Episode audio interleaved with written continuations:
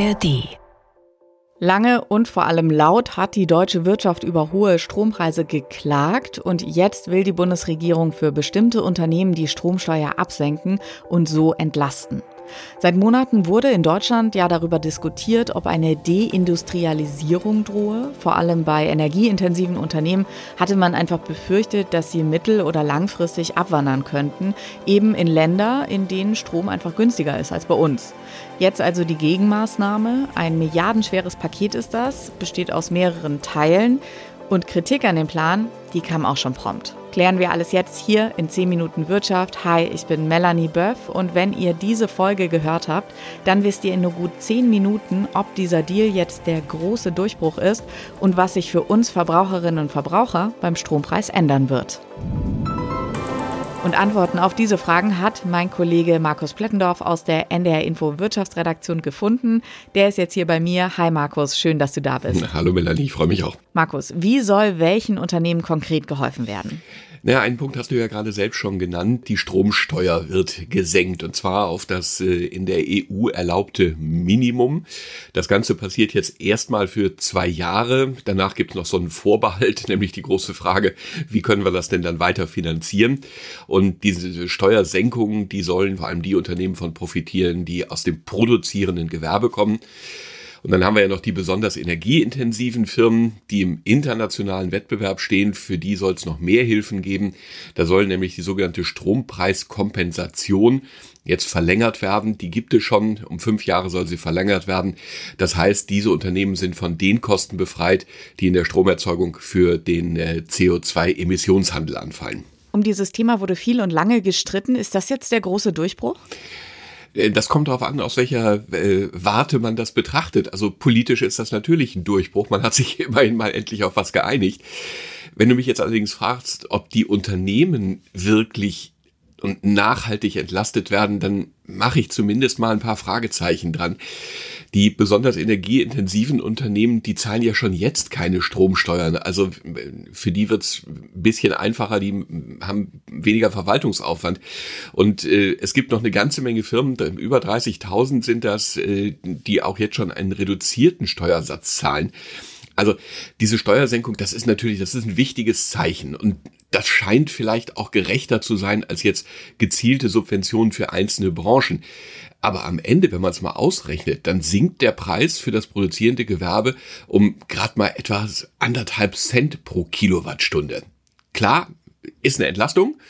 Und die besonders energieintensiven Unternehmen, die bekommen ja auch noch mehr Hilfe, beziehungsweise da wird die bestehende Unterstützung verlängert.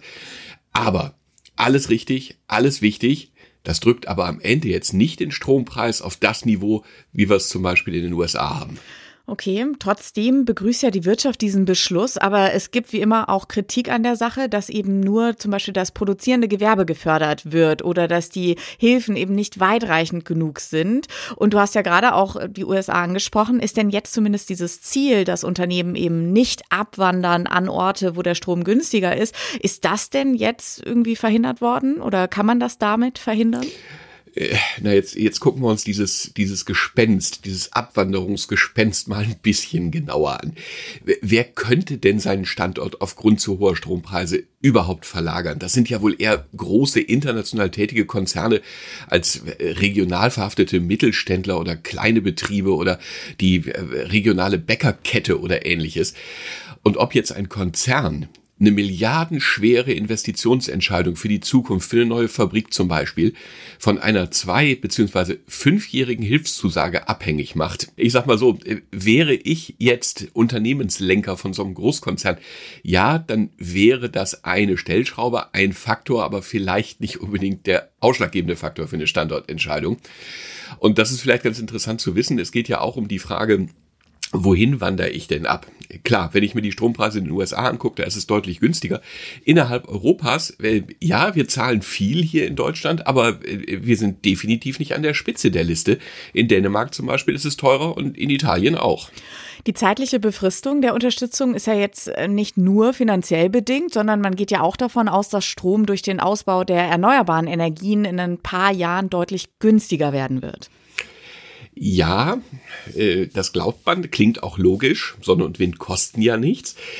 Meiner Einschätzung nach bleibt das aber trotzdem ein Blick in die Glaskugel, ob es wirklich günstiger wird. Denn wie sich die Kosten für Solar- und Windanlagen, für ja notwendige Speicher, das ist ja noch ein großes Thema bei den ganzen erneuerbaren Energien, oder auch äh, vor allem die Kosten für die Stromnetze, wie das sich alles weiterentwickelt, das ist ganz schwer zu prognostizieren. Im Moment, gucken wir ganz aktuell, steigen jedenfalls die Netzentgelte, obwohl oder vielleicht sogar zum Teil, weil wir die Erneuerbaren ausbauen. Auch hier pumpt die Bundesregierung nochmal fünfeinhalb Milliarden Euro ins System, um diese Netzentgelte, also das Geld, was wir aufbringen müssen, um die Stromnetze zu betreiben, halbwegs stabil zu halten.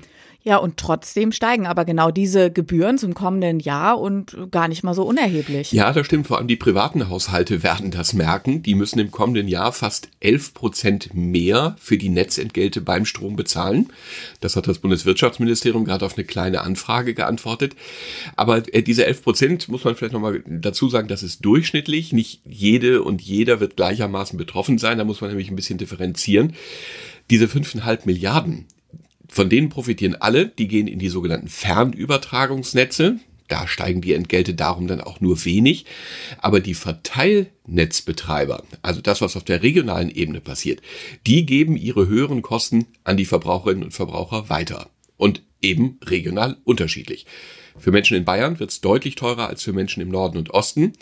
Allerdings muss man dazu sagen, die Menschen im Norden und Osten, die zahlen ohnehin jetzt schon die höchsten Preise für Strom in Deutschland. Aber warum ist es so? Ja, das hat, hat sozusagen mit der, mit der Verteilung der Kosten zu tun. Da, wo besonders viel investiert wird, also zum Beispiel Wind- und Solarenergie. Diese Windräder, die muss ich anbinden an Stromnetz. Ich muss das Stromnetz ertüchtigen und fit machen für diese Energie. Und diese Kosten, die werden auf die Netzentgelte umgelegt. Und darum ist halt eben, kann man gut finden oder nicht, aber so ist der Schlüssel im Moment. Es ist dort besonders teuer, wo besonders viel in den Netzausbau investiert wurde. Mhm. Okay, Markus, machen wir es mal konkret. Um wie viel teurer wird's dann für einen durchschnittlichen Haushalt?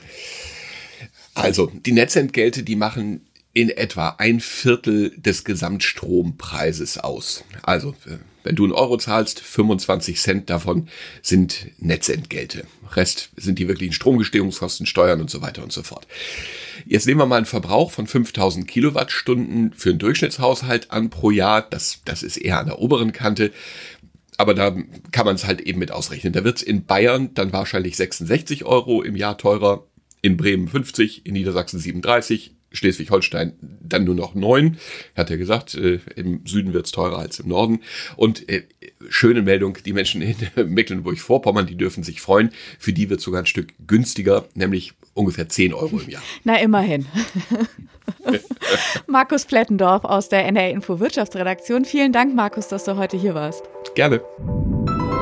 Weil wir ja im Talk ein paar Mal über den niedrigen Strompreis in den USA gesprochen haben, hier mal der genaue Vergleich mit Zahlen der Internationalen Energieagentur. Danach zahlt die Industrie in Deutschland fast dreimal so viel pro Megawattstunde wie in den USA oder Kanada. Vergleicht man jetzt den Preis in Deutschland mit dem in anderen EU-Ländern, liegt der so im Mittelfeld. Teurer ist der Strom zum Beispiel in Dänemark, in Italien, deutlich günstiger aber in Frankreich. Warum der Strom in Deutschland so teuer ist, das hat tatsächlich viele Gründe. Die lange und starke Abhängigkeit von russischem Gas. Hier gibt es zum Beispiel auch nur wenig eigenes Öl oder Gas im Boden. Dazu kommen eben CO2-Preis, Steuern, Abgaben. Und das war es heute schon wieder von 10 Minuten Wirtschaft. Wenn ihr keine Folge mehr von uns verpassen wollt, dann abonniert doch gerne unseren Kanal in der ARD Audiothek oder überall dort, wo es Podcasts gibt. Ich wünsche euch ein schönes Wochenende, sage Tschüss und bis bald.